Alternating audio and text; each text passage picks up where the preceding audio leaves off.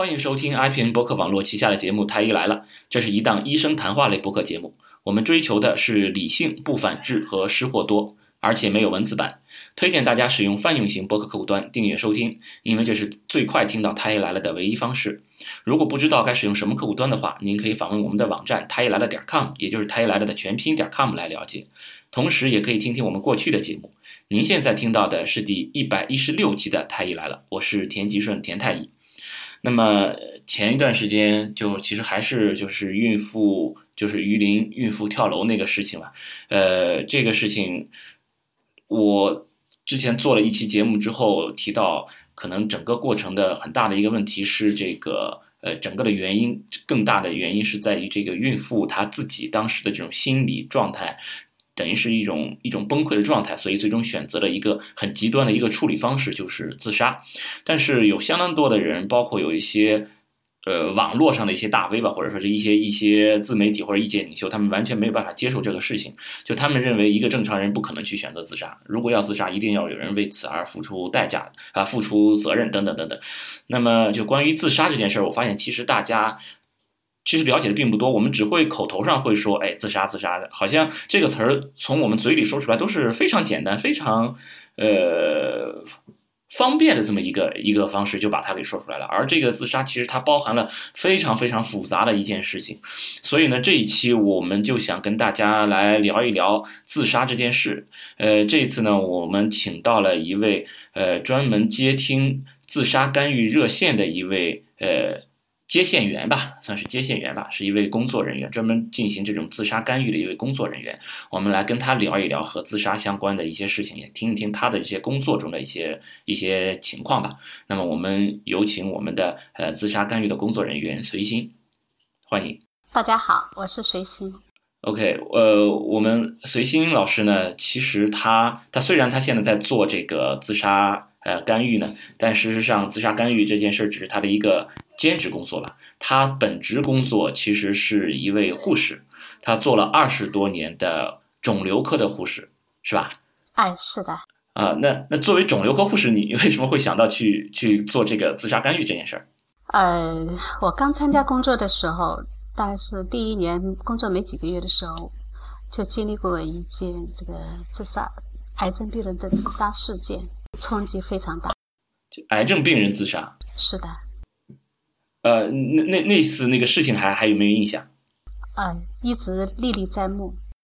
当时刚参加工作，呃，这个病人一直以来他没有没有感觉到他哪里不对头，情绪也很平稳，呃，也在就是顺从医生的这个各种治疗方案，嗯。就是谁都没有想到这个病人会自杀，但有一个晚上，他就把自己的脉割了，而且是长藏在被子里，那个床底下放了一个桶。啊，哎，他能能说一下是是，比如说性别、年龄、什么肿瘤，能还记得吗？呃，那是一个乳腺癌晚期的骨转移病人。是那女性病人？对，一个女性病人，五十多岁。啊，五十多岁。就当时是，那么就骨转移后面应该是化疗了。当时是，对他经历了无数次的化疗，然后呃，到他自杀的那一次，已经不是做化疗，已经是做支持治疗。嗯啊，那么当时是什么？很痛苦吗？是在这个支持治治疗是是做的是什么样的治疗？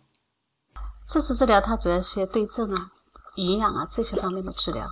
它病程长，就是说癌症病人的病程长，然后到后期的话确实也很痛苦。像骨转移的话，它是有这个骨转移处都会有疼痛。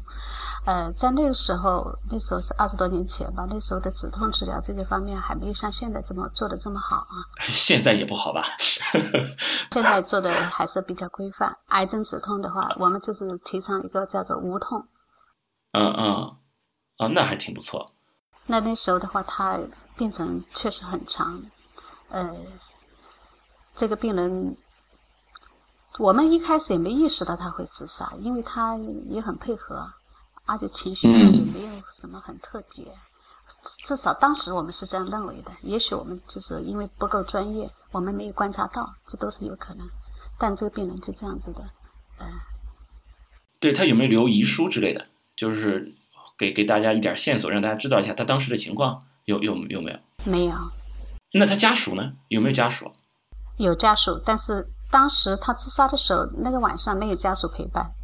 呃，她的家属是她的丈夫还是她的孩子？啊，主要是孩子。她丈夫嘞？呃，因为这个事情过去二十多年了，印象中她丈夫好像，呃，我的印象中好像她没有那个，就是说没有丈夫，可能那时候不一定她丈夫在世，嗯。OK，那么是她孩子当时没有陪着她，然后当时哦，就晚上睡觉嘛，可能也没有，那护士也没有去去注意这件事情。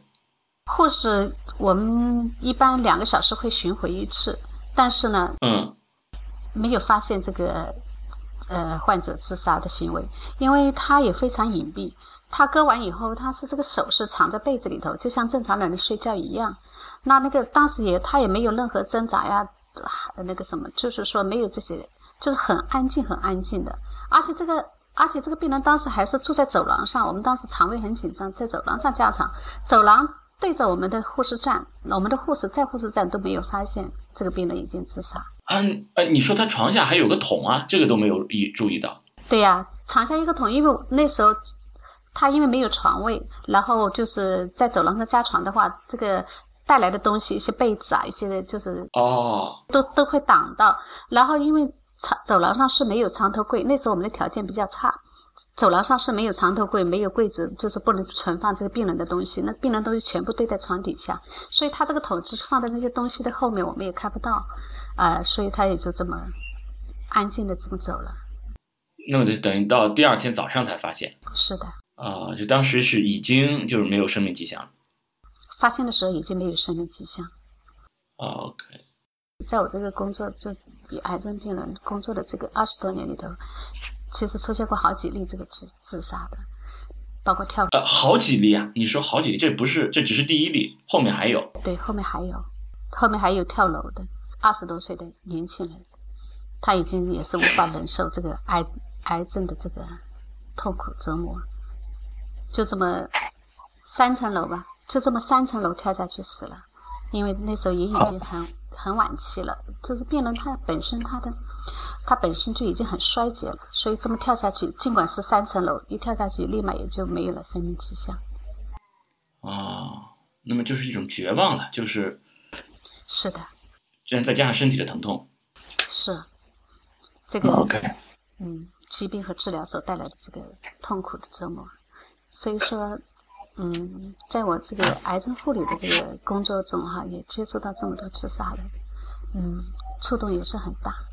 OK，就怎么会想到去做这个接线员呢？就为什么你会想到通过这种方式来来实现呢？来来来帮助这些人呢？啊，嗯，可能做接线员是一个比较偶然的一个机会。实际上，我是当时想想做什么，想做的事就是说这个呃心理咨询。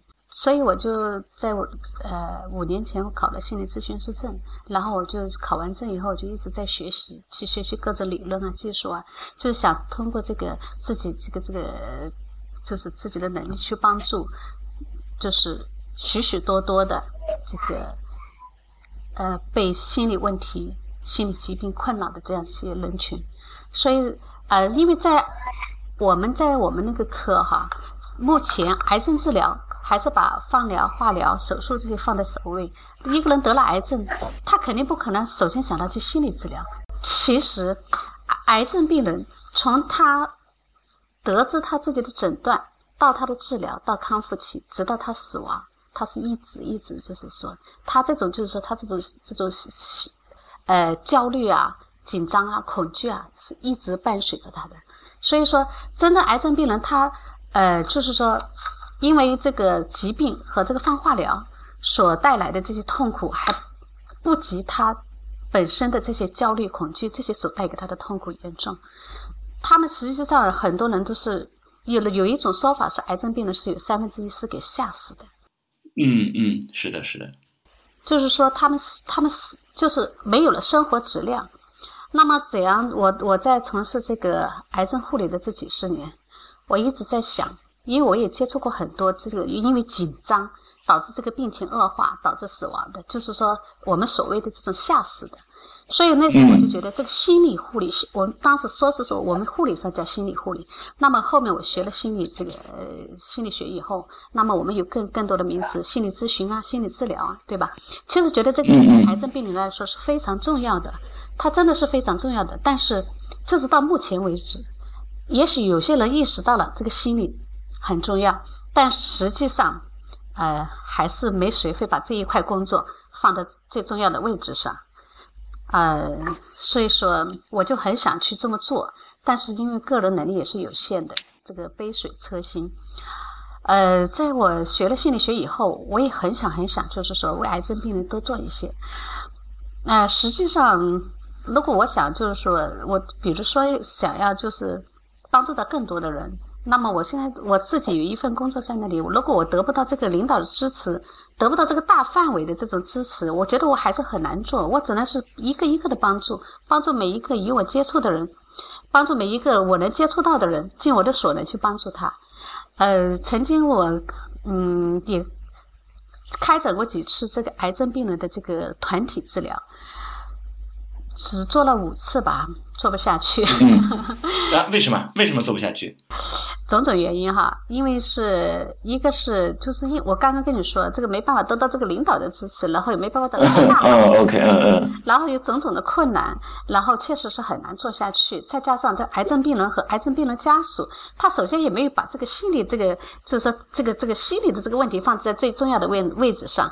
得了癌症，他肯定急迫的想到，哎呀，能不能手术切除，能不能放疗，能不能化疗？嗯，他对对对，想到我要不要去做一个心理治疗？哪怕他非常焦虑，他非常紧。张非常恐惧，他也没想过我要去做个心理治疗。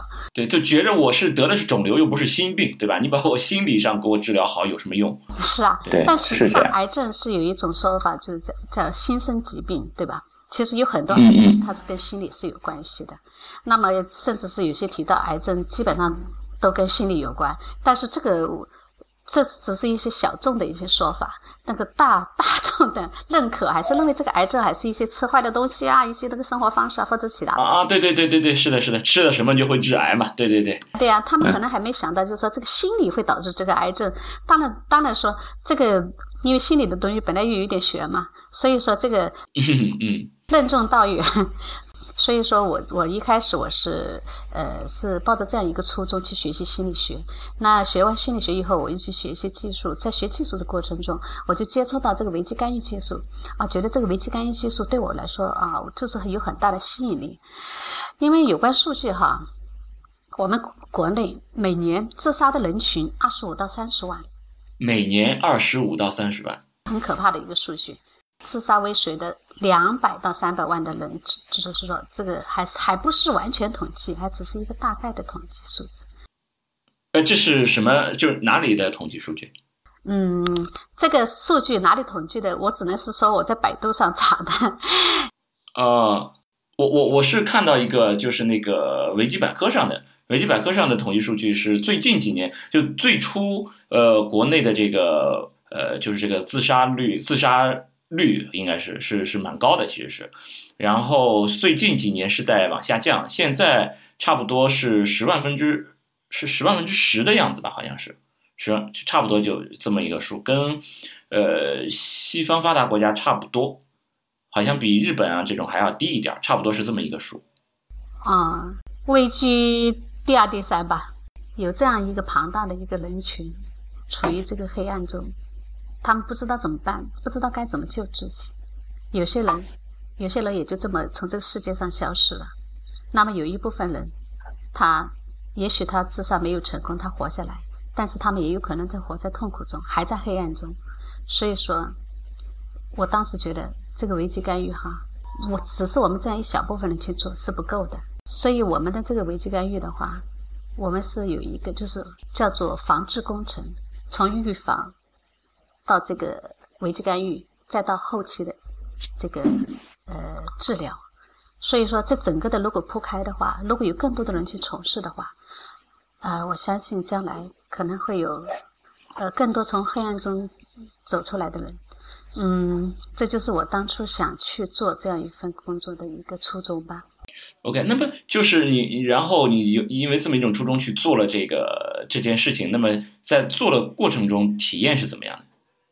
呃，体验，如果用我们林老师的一句话来说，就是接线室就是成了一个奇幻的圣地。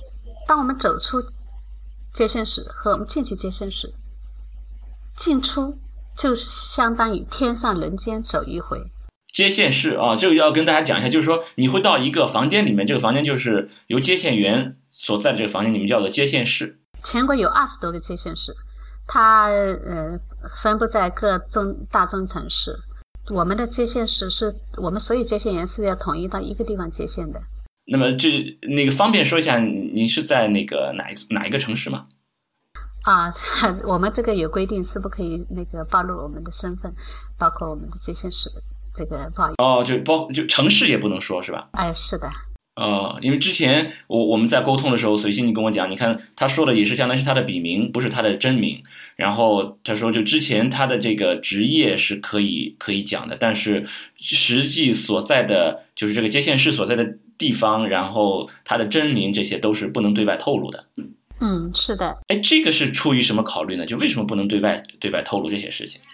这是出于保护我们接线员，就是说我们这个总部有这个设置，这是呃为了保护我们的接线员。嗯，哦，就你们会有相应的危险吗？就是说你们是在干预自杀这件事情是本身是存在危险的吗？嗯，是的，是有一定的危险。是是被干预的人会会对你们造成危险吗？是的，是有这样的事，有曾经有过这样的事例，就是呃自杀危机干预以后。那么，呃，因为接线员暴露了自己的身份，暴露了自己的位置，那么遭到这个自杀者家属的围攻，呃，甚至造成了一个，反正当时是一个比较恶性的一个事件。啊，家属当时是为什么会围攻这个接线员呢？嗯，因为他们不理解我们的危机干预是什么一回事，他只知道，就是说这个自杀者曾经打过我们的电话，而且是有这个。呃，自杀者也告诉，就是说他也留了言，就是说是谁谁谁跟他说了什么，呃，包括他在哪个地方。哦，也就是说，他们相当于是家属有有误解，以为是你们和他的这个自杀行为是有关的，相当于是要来找你们，找你们的麻烦。就是有过这样的例子。哦，还还有这种情况。所以说，一些极端的例子，我们也是不作为一个。不作为一个宣传吧。OK OK，我们把我们自己呃开玩笑说我们是地下工作，我们的家属都不都不让知道，我们不会让我们的家属知道我们具体的接线室位置的，也不让家属接送的。哦，就是说他你你家属你你你爱人，比如说你孩子之类，总是知道你是接线员，这个总是知道的。啊，接线员知道知道我在做一件什么事，但是不知道我在哪做。哦。总部是设置这么多规则的话，它肯定是也是有有道理的，就是说肯定是也是为我们安全着着想的，所以我们都是遵循这样的规则。哦，是是是这样。那么就是一个一个接线室，能不能大体描述一下？就是有一个桌子，然后一一部电话。我们的接线室的配置基本上是两个桌子，两台电话。我们一个班是配备两个人。嗯。那么你们是，比如说，就是二十四小时都会有有人值班的，是吧？二十四小时有人值班，啊，而且要求我们就是一个班配两两个接线员。那一个班会多长时间呢？呃，我们有三个班是四个小时到五个小时，那么最后一个班就是我们的第四班，我们叫大夜班，那个是十个小时，从晚上十点到第二天早上八点。哦，晚上十点到第二天早上八点，十个小时，那么还剩十四个小时，分到三个班里边。对吧？哎，对对。啊，那么你都上过这这些班，你都上过吗？比如说大夜班或者是白班之类都上过。嗯，我上的最多的是大夜班，因为我的工作的业余嘛，然后我白天接线不太可能，我白天要在单位上班，那么晚上接线，晚上接线一般来说，呃，接下下夜班对于我来说是更合适一点，因为有时候下了班会很晚，我第第三班我也很难接班，所以说我就。从开始做接线员一直到前两个月吧，我是一直在上的是第四班，也就是我们的大夜班。那这是一周几次呢？就这个大夜班？我上大夜班是一周一次。我们的标准配班是总部要求我们是四个白班，一个大夜班。但因为我们有些特殊原因，就像我一样的，我这白天的班我没办法上，所以我就是一直上大夜，然后一个星期就上四个大夜，四个大夜班，就相当于一个月至少四十个小时吧。呃，是一个月四十个小时的接听电话，那那这些全都是无偿的，都是没有报酬的。嗯，是的，我们是纯公益的。OK，就是你们就不光你这个，就是只要是你们这个组织内部的，就大家的这个接线的这个工作，所有的这些工作，工作人员、接线员全都是无偿的一个一个公益事业。是的，我们除了接线以外，我还有我们还有一个叫呃宣讲团，就是到各个社区啊、学校去做宣讲的，这些也是志愿者，也是无偿的，都是纯公益的、纯纯粹的志愿者啊，对。哎，那你们这个城市的接线员有几个？我们有将近五十个，有四十多个现在。呃，一个城市啊，一个城市有四十多个。嗯，是的。哦，那还挺多的嘛，这接线人挺多的，真真的有四十多个人在为这一个城市无私的奉献着，就是不计完全不计回报的在奉献自己的，至少这么多的时间是吧？一个月几十个小时的时间是是都奉献在这个上面。那么，就你的这种，比如说去接接听这些电话，基本上就多数或者是你的这种体验都是怎么样的？你是指我接线，就是说我进接线室以后吗？哎，是的，就是在接线室里面，就你你上班的时候，就在做做接线工作的这个时候，是怎么一个感觉？呃，每次我去接线的时候，我会感觉到有一种神圣的使命感。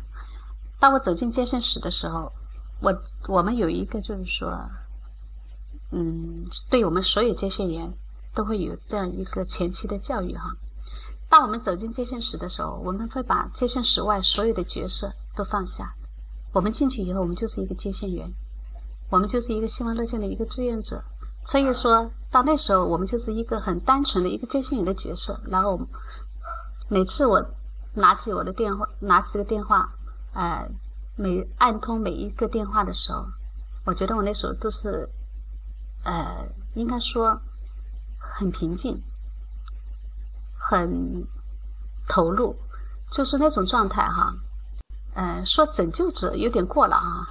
每次坐在那个电脑前的时候，我就会感觉到我有呃自身有很很多的能量，就是自己感觉到自己能量满满的啊。我这个时候我有能力去帮助帮助每一个打进电话来的人，所以说。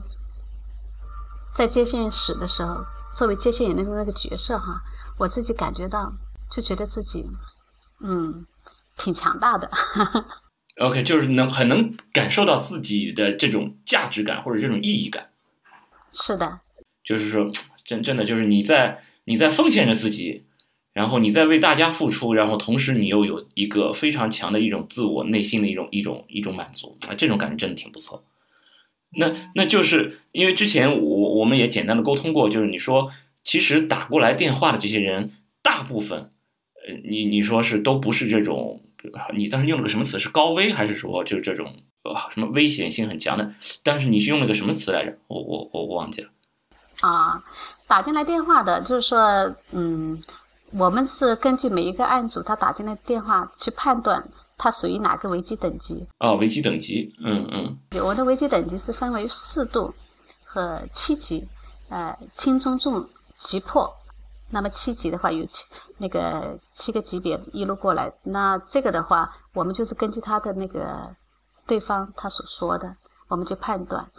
呃，大部分的个案都是在六级以前的个案，那么那些就是我们把它作为咨询个案，就是作为普通的咨询个案。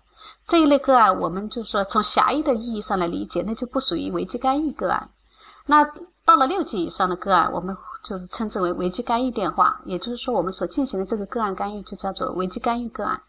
呃，这一类个案，嗯，基本上是准备自杀、自杀前已经进入自杀程序、正在实施自杀，还有一些是自杀未遂，就是这一类个案，我们叫做急迫危机个案。就这个是第七级了。呃，是第六级，呃，重重度的他是就是准备自杀，这是第六级。那么到了后面的这个实施自杀，包括自杀未遂，这些都已经属于急迫危机。那么这是六七，然后那五是指的什么呢？五也是属于中度，他有自杀念头，一些自杀意念，这些都是属于呃五级五级个案。那四三二呢？能不能分别再再大体简单的稍微说一下？比如说一级的，就是我打过电话来，一级的会会怎么样？就是在你看来，应该是或者你们这个分分度里面，应该是最轻的那种，对吧？啊，对，轻度的轻度危机的话，它是那个呃，就比如说它是一一些一些那个呃人际困扰啊，还有一些什么那个视力不平啊。然后他自己感觉到的一些，就是说那个一些事情找不到解决方案啊。视理不平是是什么？心理不平衡。对，比如说他觉得这件事情不公平，比如说一些事情他觉得领导处理的不公平，他觉得啊，他比如他在外面遇到一件事情，他说他也觉得不公平，为什么会这样？我做了一件好事，怎么还被被冤枉？可能他也会有就是叫视理不平嘛。哎，那他我我打断一下，就他们有这种想法，为什么会打到这个自杀干预热线里面？就是你们这个热线是怎么推广的？大家怎么会知道你这个？电话的，呃，前期的推广好像是有这个有这个词哈，就是说当你有什么那个呃精神困扰啊，有什么那个就是说有什么烦恼，你可以打这个电话，嗯，就是说不是纯粹的说你想自杀才打这个电话，所以我们的这个很多很多人打进来，他是把这个当做一个心理咨询热线了。哦，你说叫什么？希望二四是吧？对，希望二四热线。希望二十四日行。那么你们这个推广的渠道是什么？通过互联网，还是说在在线下什么地方去推广？我们应该算全方位吧。呃，互联网上肯定是需要的。然后我们地面有很强大的宣讲团，我们宣讲团也是那个要专经过专业培训的，也是需要经过危机干预培训的。然后他们会呃，就是呃，经常性的到一些社区啊、学校啊、一些这个单位啊去做宣讲。哦，哎，那那那这个热线电话是是什么？就我我们可不可以就在我们的这个节目里面把它说出来？应该也可以。对，我们的电话是四零零幺六幺九九九五。四零零幺六幺九九九五。对。那么就这个号码，其实它不仅仅是一个自杀干预，就是说，其实是这种。呃，就目的，我们的目的是可能是要进行这种心理危机的这种干预，是降低这个自杀的这种情况。但事事实上，其实比如说，就是你刚才说的这种心理不平，有这种情况，那其实你也可以打这个电话来倾诉一下，或者是来找一找这种解决方案，其实也是可以的，是这样。是的，我们为什么这类电话我们也会去做处理？实际上有很多自杀个案，也就是这么慢慢来的，一些循环个案，最终也会发展成自杀个案的。所以说，对于这些，我们就是说，他们打进电话来，我们都是至至少要做到一个心情绪的一个疏导，就是说，呃，也许我们不能跟他做一个这个正常的咨询，不能按正常的咨询，但是我们也需要给他疏解情绪。哦，那么其实就是变成一个一个怎么说，心理咨询或者一个倾诉的这么一个渠道。嗯，我们前期的我们我们的目标是自杀危机干预。但实际就是打进电话来，还有很多他不是这种自杀个案的。那么这个我们还在于就是我们的进一步推广。但是我们现在的希望二十热线已经开通了三条线，一个是学生希望热线，一个是抑郁，就是抑郁症的啊抑郁热线，还有一个就是自杀危机干预，就是已经开通了三条。呃，如果有兴趣，等等会儿你线下拨一下四零零幺六幺九九九五，他会提示你。啊，学生热线请按一，抑郁热线请按二，自杀危机干预请按三，他会提示你的。哦，那那你们这个一晚上，比如说你十个小时里面电话差不多平均能有能接多少个？嗯，如果一直接的话，有些时候多的时候可能有达到二十个。啊，有这么多？嗯，有十几二十个。有些是就是说，大部分时候就是十来个电话，但有些哦，十个小时能有十来个电话，那我觉得是挺多了已经。就你一个人啊，一个人就能接十来个电话。是的，他有些时候啊，现在我们的线路，我们的那个阿斯勒线，就是现在铺开的这面越来越广，那么相对来说电话会少一点。原来就是线，就是说这开通的城市不多的时候，我们的电话确实是一个晚上基本不停。那么现在的话就好多了，大家都分担了一些，就是各个城市，现在我们有二十多条热线了。那各个城市一分担的话，我们相对来说电话会少一些。那这个一个晚上接多少电话，倒不是那个，呃，不是用数字来衡量的，因为有些时候，比如说我们接到一个自杀危机干预的，有可能两个小时、三个小时。对对对，是说，就你不可能，就是我给你打个电话，哎，你好，在啊，好啊，我马上到，不不可能是这么两三两句话就把事儿给解决了呀。你你可能你你可能要真的要花上半个小时、一个小时去去讲一件事情。所以说，你说你十个小时接十个电话，那基本上就是就是不闲着了呀，是吧？再像十个小时接十几二十个电话，那个晚上一般来说是没有自杀危机干预的，就是没有那种急迫危机、重度危机的，那基本上都是六级以前的个案。像这一类个案，我们是有要求，就是说，就是咨询个案的话，我们有要求半个小时一定要结案的，一般会让他陈述陈述十到十五分钟。然后我们会就是通过我们的技术去询问他一些求助动机啊，他的求助等级判断，然后就告诉，就我们会采用一些技术去让这个个案半个小时之内接案，所以我们嗯，哎，我我我这么想想，你看你你说有个这这种那个叫叫什么接线室是吧？啊，对。你看你你们你们到接线室，然后会有一些陌生人来打进来来找你，就真的有点像这个呃基督教教会里面有这种。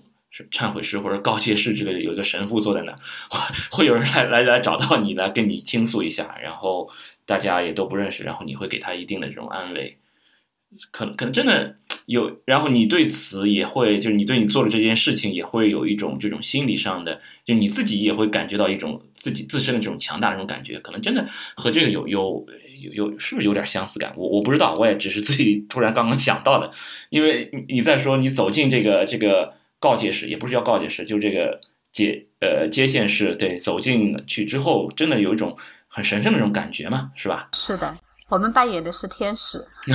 是的，是的。那那就是说，如果碰到这种比较比较急迫的，或者说这种比较重的，真的就是他就就是已经准备实施干预了，或者实施自杀了，或者正在实施自杀，就这种你说的这种六级、七级这种情况，你们会做些什么样的干预呢？啊。我们是会使使用我们的这个急迫危机干预，按照这个流程来。呃，我们有个叫做 NOPQ 技术。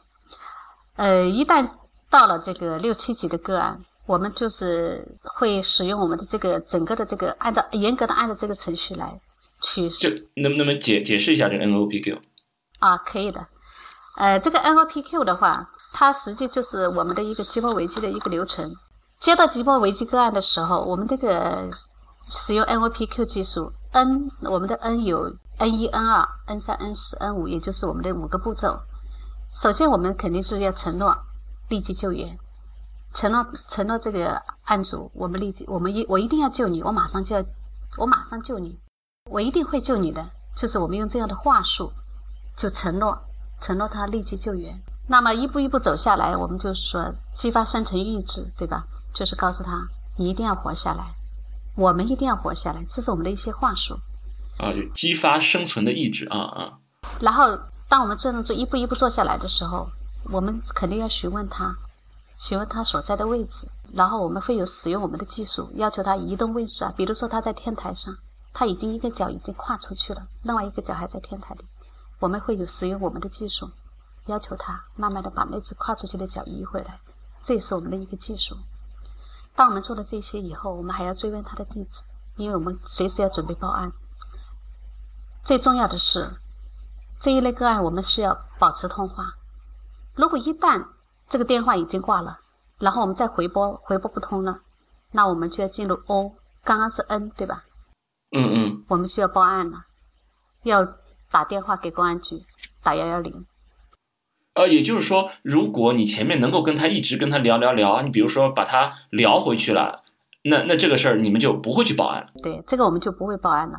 但一旦如果如果是说他那个电话打不通了，这种情况我们是一定要报案的。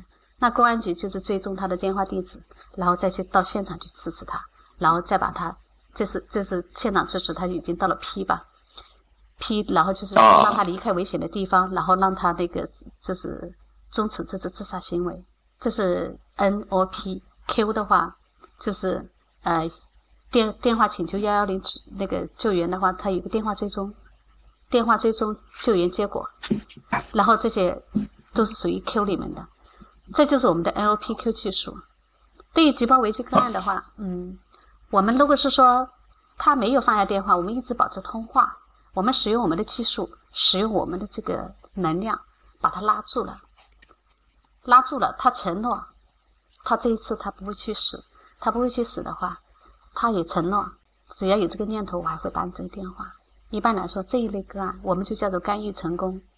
但是像这一类个案的话，他即使承诺了，我们过后还是要回拨电话的。那过多久？一般过多久？一般来说，我们是每四个小时回拨一次。哦，这么快，这么这么就很紧嘛，就是相当于。嗯，每四个小时回拨一次。那么，如果是说他能够主动回拨回回回答我们的电话，如果他主动的会回拨我们的电话的话，那说明他的危机等级已经降低了。像这种情情况下。他回拨了以后，我们跟他聊了以后，我们判断他的危机等级已经降到五级以下，那么这一类个案我们就可以结案，就不会再请求回拨了。如果是说他危机等级一直没降的话，我们的每四小时回拨就一直要这么回拨下去。那到后面的八个，到后面如果说感觉他的危机等级降低了一点，那么可能八个小时回拨，也有可能一个就是一直一直到他的危机等级降到这个五级以前，那么不属于这个危机个案了。那我们这个才叫做这个结案了，所以说这就是我们的危机干预的一个程序。哦，明明白了。那么就是说，你们会就是说会有一个后续的这么一个相当于一个随访的这么一个一个过程。嗯，是的，我们就相当于有一个这个回回访的，我们也会建议他，建议这这一类个案，像一些自杀未遂的哈，要建议他就是接受专业的治疗。一些心理治疗、药物治疗等等，那么还包括一些心理咨询。呃，这个就是说，后期实际上还有很多的工作要做。自杀未遂者，他首先就是说，他自杀未遂的话，他也就是说，他要去正常的去面对他的家人、朋友、周围人，他要再正常的进入这个社会，这个投入到他这个这个什么职场啊，这些东西都是很困难的。所以这个时候，他需要专业的人去，专业的这个技术去支持。对，要支持的。所以说，在还包括这个自杀未遂者的家属，自杀未遂者的家属，他也需要一些家庭这家庭的这个呃危机这个生命教育。如果没有，就是给到家属这样一份支持，这样一份帮助的话，那这个自杀未遂者回到这个家庭里头，还是在那个环境里，他有一天他还会想去死的，因为他环境没有变啊。如果他自己又不变的话，他最终他还是会去死。OK，呃，那么他其实就是不只是他一个人，有可能是一个环境的。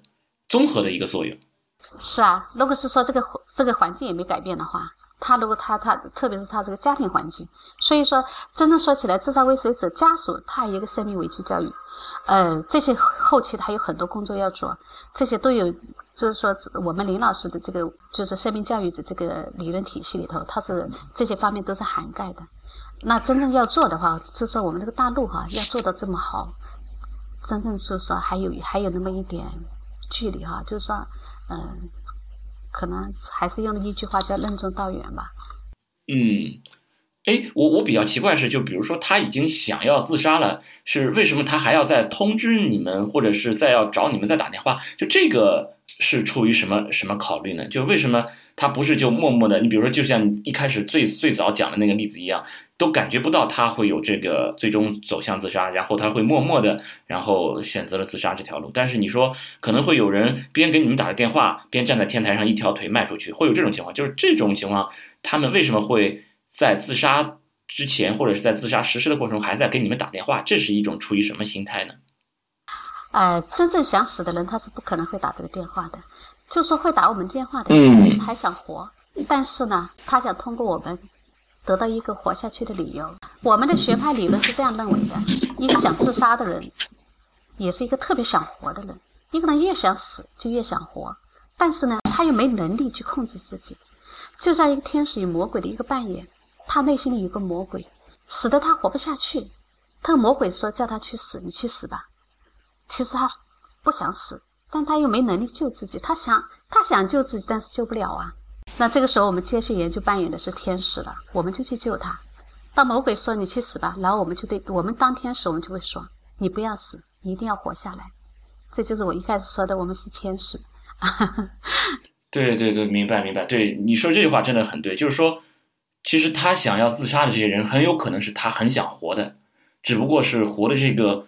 某一个痛苦啊之类的，是让他真的是没法承受下去，让他他可能是选择了一种一种逃避的这种行为等等等等，可能是有很多很多比较复杂的一些一些原因、一些因素在在干扰他。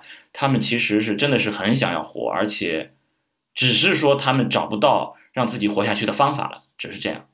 那突然真的就有一个有一个扣没有解开，真的就是那一个扣没有解开。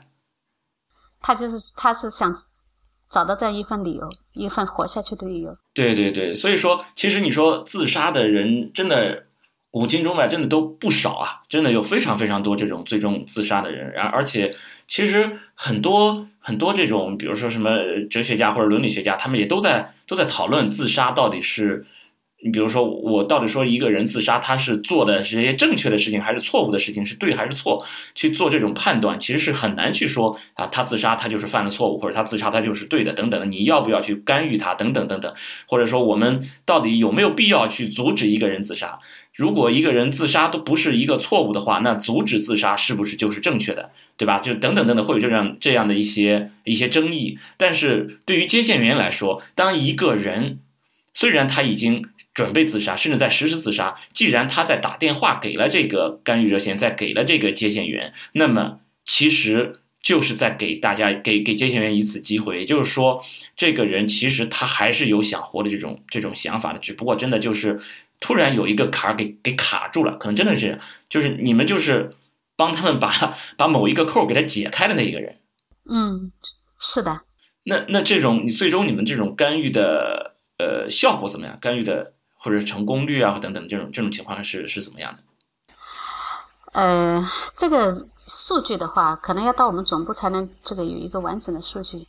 但是就是从我做接线员到现在将近两年的时间，就是我们各条线所汇总的，包括我们自己这条热线，我们所有的干预都是成功的。所有的干预都是成功的。就是说没有，就是说接完线以后，就是呃没有说在接线的当中挂掉电话然后死掉了的，就是说没有这种情况。我们是作为一次性个案哈，我们所有的个案都叫做一次性个案，至少这一次他没死，他没死的话，我们就叫干预成功。呃，真的，我我我这里要跟李如一说一声，刚才他说所有的干预都是成功，这个地方应该有个掌声才行，必须要有掌声。嗯，就是到目前为止哈。那那那真的是非常非常好，真的是非常非常好。然后就是我我想知道，就是这些呃正在实施或者是就是你说这种六级或者七级的占了多少比例？嗯，这个比例啊，这个具体的数据我还一时说不出来，因为我还确实没有去这个，因为这个数据也只有我们总部有。就我们中心的话，呃，像这类个案的话，一个月大概就是一两个，不会很多。一个月一两个啊，那那至少你们一个月能够救回一两个人，这个效率很高啊，真的效率很高，很伟大，真的是很伟大，很伟大。就是帮这些人，他把他们的扣给他解开，然后让他们又重新能够回到正常的这个生活当中。对，那那你刚才说，呃，还要帮助他们家人，那你们会有和他们家人这种沟通吗？会有这种进一步的这种这种干预吗？呃，实际上这一块哈，因为我们没落地，我这个说我要说到我们的一个设置哈，我们的所有接线个案是不落地的，是因这个我们这个个案叫做一次性个案，只当做线上的一次性处理。那么这个不落地，我们就没办法去做到一个就是说事后的一个呃跟踪和这个治疗。那么我们能做的是给他建议，嗯，这一次。就是说，我们在做危机干预的时候，我们有我们就是说，在这个呃过程中，我们有可能会需要联系家属。比如说，他如果他愿意给我们家属的联系方式，他会给我们家属联系方式。我们是一定要联系到家属的，因为这个时候要给他增加一份拉力，就是要把他拉回来。那过后，就是说，对于一个自杀未遂者这个家属的这个这一块哈，嗯，我们还没有做到。因为这个能力、这个各方面资源都不够，我们现在做的只是我们的线上处理。我们会做这方面的宣教，但是实际上要上门去做访视还做不到。我是这个意思。哦，明白明白。那么，那么就是说，你比如说这一次，比如我现在是九月份，那么呃，比如说三四月份曾经有一个呃，就是成功的，就是挽救的一个。这种重重度的，就是六级、七级的这种这种情况。那后续，比如到现在他的情况怎么样？那么这种回访也也暂时也还没有。嗯，我们结案了的，我们一般就不会再去呃回访，因为一般我刚刚已经跟你说前面说过哈，就是说呃什么情况下我们可以结案嘛？如果一般结案的个案，我们不会再去做这个回访。嗯，因为我们目前哈，我们我们在西花市那县还没有，就是在各地还没有这个地面的咨询中心。呃，估计我们这个下半年。就是这个年底可能会有，就是各个中各个地区哈会，呃，逐步的会建立这个相应的这个地面的咨询中心，到时候怎么落地怎么运行，嗯，到时候会知道。啊，OK，那我这里想要了解的差不多，真真的都了解到了。我觉得你们这个工作真的纯粹的一种奉献自己，就是就是像刚才你说的啊，你要等。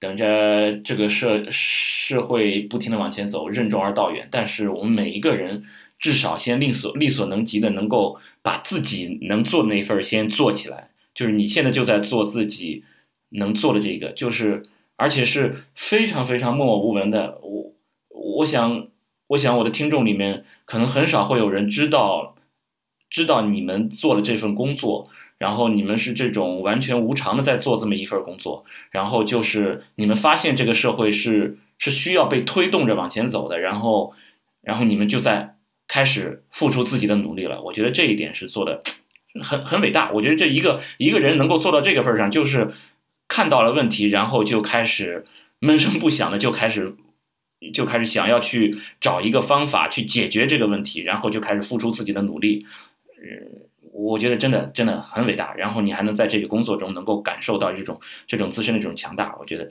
真的真的很棒，真的非常棒，真真的需要感谢你们。你想想到现在这些干预全部都是成功的，真的很厉害啊。嗯，因为我我感觉到哈，就是我刚刚说的，我前面还要倒回去说一下，就是我刚刚说的全部成功，我是指我 做做接线员到目前为止，嗯，我所。知道的这些，嗯嗯，明白明白明白明白，是成功的。那那已经那已经很好了，真的已经非常非常好了，真的非常非常好了。因为我我是知道，就是救人的人如果最终失败了，那种感觉是非常非常痛苦的。我我我曾经反复的说过，就医生抢救一个人，结果抢救失败那种感觉，就是我自己精心的去打造了一个瓷器。倾注了我所有的心血，打造了一个瓷器，然后啪摔在地上，非常非常突然就啪摔到地上，摔得粉碎，那种感受是非常非常非常非常痛苦的。所以我之前看过一个新闻，说是有一个有一个人，好像是个空姐还是什么人，在救人，结果没有救回来，当时他就就就在地上就就大哭起来，就是说他是在救人，人为没有救成功，就会非常非常的沮丧，非常非常痛苦。是是这样，就是说对于一个。施救方来说，就是想要救人的人来说，你能够让你你帮助的人，最终都得到一个非常好的结果。我认为这已经非常非常好的结果了。就是说，真的不必说，啊，你们这个机构所有的人，或者是从一开始到现在，其他人我们都不用去要求别人，只要是你在做的这些，这些人都已经被成功了。那真的多一个就就就是一个。所以我当时我看那个，呃，那那那个那那个电影叫什么？一下就给就忘了，就是。他救了，就是那个拿了奥斯卡奖的那个，他救了很多犹太人的那个，他就是不停的在抱怨自己，我本来还可以再多救一个，还可以再多救一个，所以那个地方我真的觉得很感人，就是总是希望自己还可以再再再再再多救一个一个人，这这这种非非常能够能够理解。嗯，听听田老师说这一段的时候，又有个话题我也想说一下，就是实际上哈，呃，我们在接完每一个这个。急迫危机个案以后，哈，就是当我们干预成功以后，嗯，我们不是那种欣喜若狂，我们感受是什么？就有一种被掏空的感觉。在我手上，我是接过三个，那每一次接完以后，我就会让我的电话处于这个致盲状态，我就觉得我的能量不够了，我可能没办法再去接下一个。如果万一是一个危机，这个急迫危机的话，我可能我会。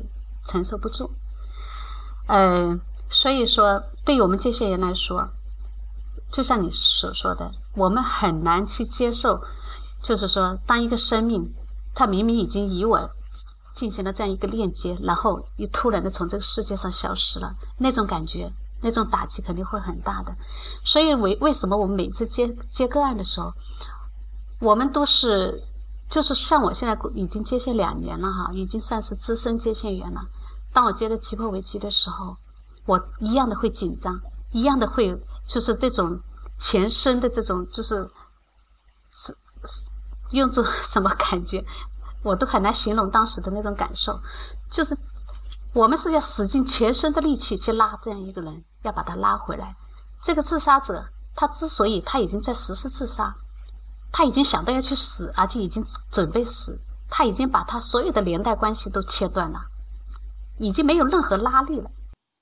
然后他这个拉力给到了你，他这哎，他这个时候即使是有拉力，拉力也是很弱，那么推力可能会大于拉力。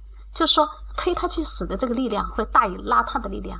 这时候他把这个电话打进来了，已经与我进行了一个链接。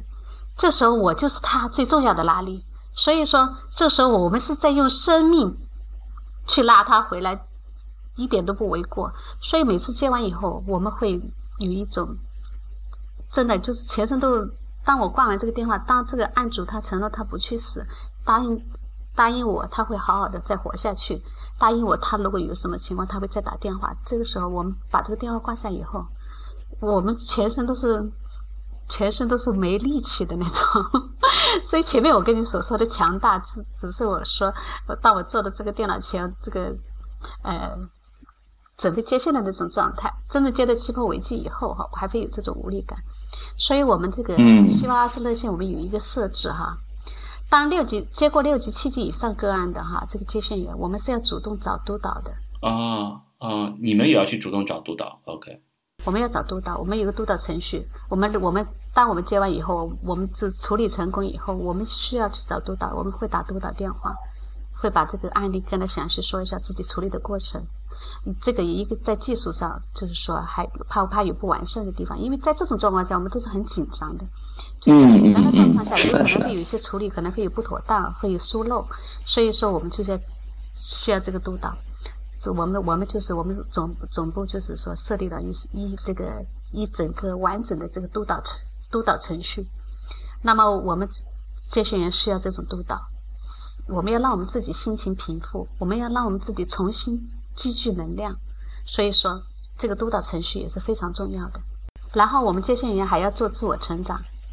我们有一个团队，我们这个团队是抱团前行的，所以我们这个我们不是说光我们每每个礼拜去接一次线这么简单。实际上，我们除了每个礼拜去接一次线，我们每个星期还会凑在一起搞一次地面沙龙。我们有一个地面沙龙，就是说针对接线个案啊、接线理论呐、接线技术啊，大家在一起。是每周也会是每周的是吧？每周都有一次，这个就是让我们接线员强大，这是让我们接线员强大一个基础。如果我们没有这个团队建设，我们没没有这些成长，我们是很难胜任这个接线工作的。哎，能能不能打断一下？就是你们这些接线员，其他还有什么职业的？能不能说一下？我们这个职业很多，有公安系统的，有监狱的，有学校的老师。像我们医院的，各行各业都有，做保险的都有，呃，还有其他的一些。方不方便就讲一下？就是你比如说你印象比较深的这种例子，好好不好？举一个例子。我就举一个我做的不太好的例子吧。虽然干预成功了，但过后的话，我还就是说做了一些，从某种程度上来叫做违规。这这个个案是这样的：当时一个三十多岁的一个男性，他已经他那那个白天他已经实施两次自杀，他。当时打电话的时候，他是在一个小宾馆里头，他是准备打完我的电话，他是准备再去死的。所以说，这个也属于我们的七级个案。那这个个案，我是用了一个多小时去拉他。这个个案到后面，他是要求我给他的养母打个电话。呃，是他妈妈生下他的以后没多大，就把他送给他姨妈去养了，这叫养母。呃，他。从小就是在养母家长大的，他自己的亲生父母没有联系，后面他也没提他的亲生父母，可能也就是，呃，相当于那个亲生父母跟他已经没有任何关系。但那个养母的话，从小他就是在养母家长大的，呃，养母对他非常苛刻，非常要求非常高。然后这个养母的话，嗯，可能也是因为没有文化的农村妇女嘛，然后对待自己的孩子和对待他有很大的区别。从小他就在那种自卑的环境里长大的。这个这个人他是有好几年的抑郁症，那老婆也离婚了。这个呃，孩子的话给养母，养母的话帮他养着孩子也是肯定也不是那么那个。他自己的话，抑郁症的病人是这样的，他是。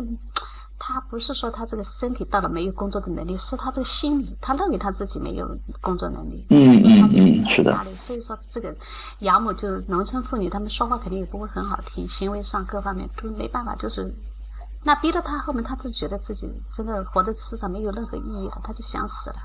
然后他也恨自己的亲生父母嘛，为什么我出生以后你要把我送走，这我就要死，我就要接受我的生命来报复你们，就这种心态。那那他的他的所有的连带关系，包括他的孩子，他都不顾了。当我提到他孩子的时候，他说：“我的孩子关我什么事？呃，我我出生以后，我都受这么多苦，这么多那呃，他也应该去，他也应该去跟我一样的去承受这些痛苦。就是到了这种地步，他就说完全割断了这个所有的连带关系，他已经没有，就是说，他就是觉得他自己死死了就一了百了的那种。当然后面他的话，当我。把这个就是，呃，我我和他聊了那么长时间以后，他的情绪慢慢平稳了下来以后，他要求我给他养母打个电话。当时他承诺说：“你给我养母打个电话，只要我养母给了我电话，我一定不会再去这个再去死。”他就大概是这个意思。呃，我当时想都没想多少哈，因为我们有这个规定是不可以用自己的电话去拨打任何电话的。但是我当时就用了我自己的手机去拨打了这个他养母电话。后面后面我就是找督导，那包括我自己在这个团队里头讲这件事情的时候，我就得到了一片的这个这个 不敢说批评。呃，对，反正就是那种批评的声音。他说：“你怎么可以这么做呢？我们不是接线守则里头有吗？哎，你知不知道你这样做的后果？知不知道这个危险性？”但当时我没想那么多。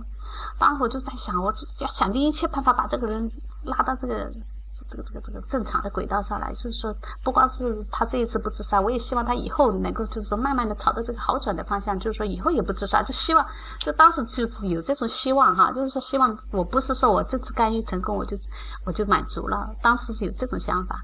那过后很多人跟督导也这样说，你要把这个当做一次性个案。你这次干预成功了，你这个个案就是你这次他没有他放弃了自杀，那你就是干预成功了，那你就要把它放下，你一定要放下，哎，不然你就没办法继续做下去。嗯嗯嗯，是的，是的。呃，过后的话，我后面下一班四个小时回拨，他情绪已经平稳了，至少他没去自杀。那么一个星期以后回拨的话，那这个病人他已经在就是说在就医。就在医院里头就医了，那么，嗯，后来就结案了。我们这个就是说，他已经降低了，他已经有就医行为，那么他已危机等级已经是降低了，就是不算不算这个呃急迫危机和重度危机。OK，哦，这有就医，那么其实相当于就相当于你们已经交班了，是吧？已经有人来来再去代替你们再去拉他一把了，有有专业的医生来来来接替了，那确确实你们就可以不再去跟进了，是吧？至少他这是一个积极的行为，他想到他还是要救自己。当他自己想到了救自己的时候，那么我们就 OK 了，我们就放心了，对吧？是的，是的，是的，对。而且就是这个，就是抑郁症。之前我们其实。我们台来了也做过一期专门讲抑郁症的一期节目，就是抑郁症，呃，比较重度的话，其实这种自杀的这种念头，甚至有自杀行为，这个其实是抑郁症的一个啊比较比较典型的一个一个症状，可以这么说。而且我我看过一些报道，就是就是西方国家，呃，发生自杀的这种人群里面有百分之九十的人至少是有这种心理或者是精神上的这种疾患的。但是国内的这个比例可能只有百分之五十，那么就是说，很有可能是因为国内的相对于这种心理和精神上的这种疾病，我们其实诊断不够。就其实他是有这种心理上的或者是精神上的这种疾病的，但是我们根本就忽略掉了，没有以为他是疾病，当成他这个人有问题，而不是说认为是一种疾病在对他进行折磨。只就把给这个人来来来打标签了，所以说其实有很多很多很多的问题，就造成自杀这个结果的有很多很多事情，我们呃做的是真的是不够，真的到最后了，他割断了所有的这种联系，真的可能唯一有可能能够拉他一把的，真的就是接线员，就是这些危机干预的这些工作人员了。嗯，是的，有些时候，呃，刚刚说到你你说的的那个数据哈，我也在质疑，因为我们接线的时候，就是这些危机危机个案哈，就这些重度和急迫危机个案，基本上都是抑郁症。我们接到的咨询个案里头，也有很多是抑郁症。只不过就是大家没有意识到，很有可能是他没有被诊断出来，是没有去诊断，甚至是没有意识到这是抑郁症。呃，我不知道这个时间是不是方便我再说一个案例。呃，没关系，这这这都都都可以，只要是你觉得呃方便讲，那那都没问题。呃，大概两个星期前，我接过一个一十九岁的一个小女孩打进来的电话。十九岁是吧？一十九岁的小女孩，对，她当时打电话进来，她是哭着打的。她说：“我不知道发生了什么，我全身都没力气，我什么都不想干，我现在每走一步路，我的脚都抬不起来。我不知道发生了什么，我为什么会这样？我很，我怎么样也开心不起来，我真的不想活了。”然后我询问她的时候，我说：“你这个像这种这种状态有多久了？”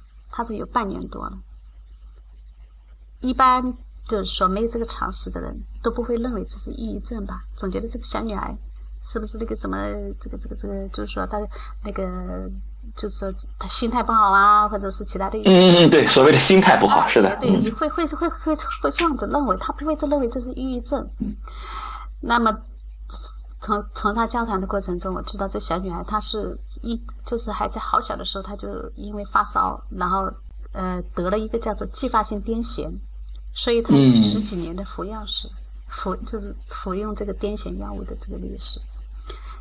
那个他家家里人的话，因为他服药就是有孩子了，他有些时候就是可能这个依从性不是很好，他就吃吃又不吃，吃吃又不吃，然后他父母就很生气。为这个事情，因为对于一个就是说一个病犯的家属来说哈，这十几年的这个啊，确实是对家属来说也是个考验哈，也不耐烦了，就是。不想管他了，所以当他出现抑郁症状的时候，家里人根本就没有想到他是抑郁症，没有想到这方面，也就根本就没有想到要去就医。那后来我就要求他那个去就医，我说你一定要到这个正规医院去，到精神科去，去诊断去治疗，而且是一定要药物治疗。他说我没钱，我没工作，我跟我说那你的父母呢？父母不会理我了，父母不管我了。我不可能，父母不可能会管我了，呃，父母也不可能认为我有病，他们一直说我没病，好好的哪来的病？嗯，就说我自己这个什么，这个这个自己这个，呃，就是说这个意思，就是说他心态不好，什么东西的。那后来跟他聊聊了，后来我就说你方不方便把你父母的电话告诉我？他后来就把他父亲的电话给了我。那这个孩子他也答应了，只要他父母愿意带他去医院的话，他一定会去，他一定会。就是按照我的嘱咐，按照我的建议去医院去这个就医、诊断、治疗，他就答应了。然后把电话挂了以后，呃，那时候虽然我已经那个拖了半个小时班，但是我还是赶快给他父亲打了一个电话，给他父亲打了一个电话，我就反正也是在同理这个父亲的同时，我就告诉他抑郁症的一些相关知识，告诉他什么是抑郁症，抑郁症有些什么症状。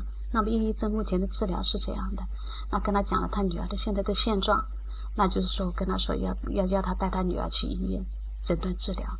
这父亲反正也很感动，他说你这么晚还在打我电话啊？他说我会我会带他去的。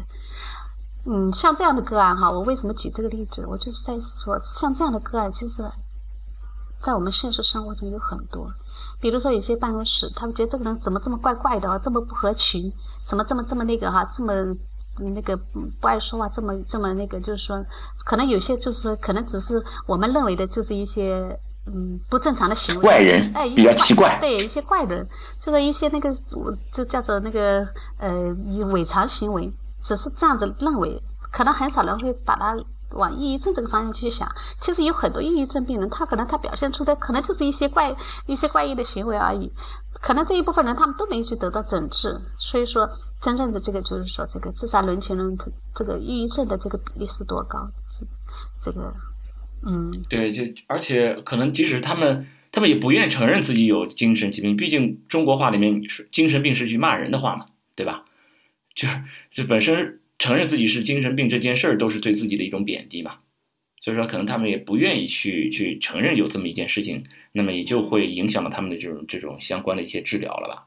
是的，还有很多人他不愿意说，他他哪怕他自己已经去偷偷的去医院诊诊断治疗，已经在治疗的，他都不敢告诉这些周围的同事，是不是？是的，是的，是的，对，就你你敢说我感冒了，你敢给大家说我感冒了。或者你敢给大家说我有胃我有胃病都没有问题，但是你说你敢你你给大家说我有抑郁症抑郁症这件事儿，可能很多人都不敢去说，总觉得精神上的疾病和躯体上的疾病完全是不一样，精神上的疾病会让一个人的人格都会被被打击到，所以说是是会有这么一种一种社会氛围吧，嗯，对呀，就是这个文化氛围就是这样，所以说这个有很多的他抑郁症，他为什么就是说这个治疗治疗总是这个。就是没有得到预期的这种效果，因为他在这样一个大环境里头啊，对对，没有更好的环境去同理他、帮助他。你想想，谁会就是说愿意去接触一个负能量的人？谁会愿意去靠近一个怪异的人？所以说，这种人他真的很孤独。这个抑郁症的病人，他们是在孤独的在黑暗中行走，而且他们的世界和我们正常人的世界完全不一样。我们的世界的人不能理解他，他也不能理解我们。他不是不能理解我们，他只能是看着我们。他知道我们说些什么，讲些什么，但是对他来说，这跟他都无关紧要。那这个不是这个这个不是抑郁症的这个人看待抑郁症的病人，就会觉得你怎么会这样不可理喻呢？你为什么不能开心起来？你去做一些开心的事情啊！你就你就你就你就朝朝那个事情往好的方面想啊！你干嘛要去钻这个牛角尖呢？这正常人都会这样子想，对不对？那抑郁症病人他就他他就觉得你们都不理解我，你们都不了解我，啊，我就是我就是这个，我就是应该这么痛苦，我就是应该死。这就是两个世界的人。谈的这个话题挺沉重的。是本身选了这么一个话题，真的，因为也可能是因为话题本身沉重，所以说大家会不会就是出于一种趋利避害的一种本能吧，就是。不愿意去仔细的去思考，因为很多很多词儿，真的，你当你去仔细思考的时候，它其实有很多很多的内容在里面的。关于自杀这件事儿，真的是一个非常非常沉重的这么一个话题。所以说，大家为了可能真的是为了一种自我保护，不愿意去考虑这种事儿，不愿意去想这种事儿，然后真的。你你们这个工作真的是非常非常勇敢，敢于直面这件事儿，不光是直面这件事儿，而且还要去帮助他们，把他们拉回来。对我我我我现在在想起来，那个电影是《辛德勒名单》，这么这么有名的一个电影，就当时在嘴边一下想不起来。真的就是在在帮助很多很多的人，就是在救助很多很多人，而且是怎么说，发自内心的特别希望能够，我我我我想要再救一个，我想要再救一个，就就是这种就这种感觉。是的。所以我们我们说希望这个希望热线哈能够家喻户晓，就是说让每一个需要得到这个帮助的人都能得到帮助，因为这些这些人群，他们实际上他们是经过了三生三世的轮回，每一个最终走向自杀的人，他们都经历了想死的过程，经历了准备死的过程，到最后实施死的这样一个过程，这就叫做三生三世的轮回。实际上，他们就是说，不知有很多人是不知道有这样一个求助管道。如果他想死的时候打了我们电话，那后果不一样，对不对？准备死的人打我们电话，后果也不一样。哪怕他正在实施死的人，他打我们的电话，我们也会用我们的技术把他拉住。哪怕他每一次就是说，后面就是他的人没有改变，环境没有改变的情况下，每一次他都想死的时候，他每一次都能够给我们打电话。那么我们都能够用我们的技术，让他每一次啊，给他一个活下来的机会。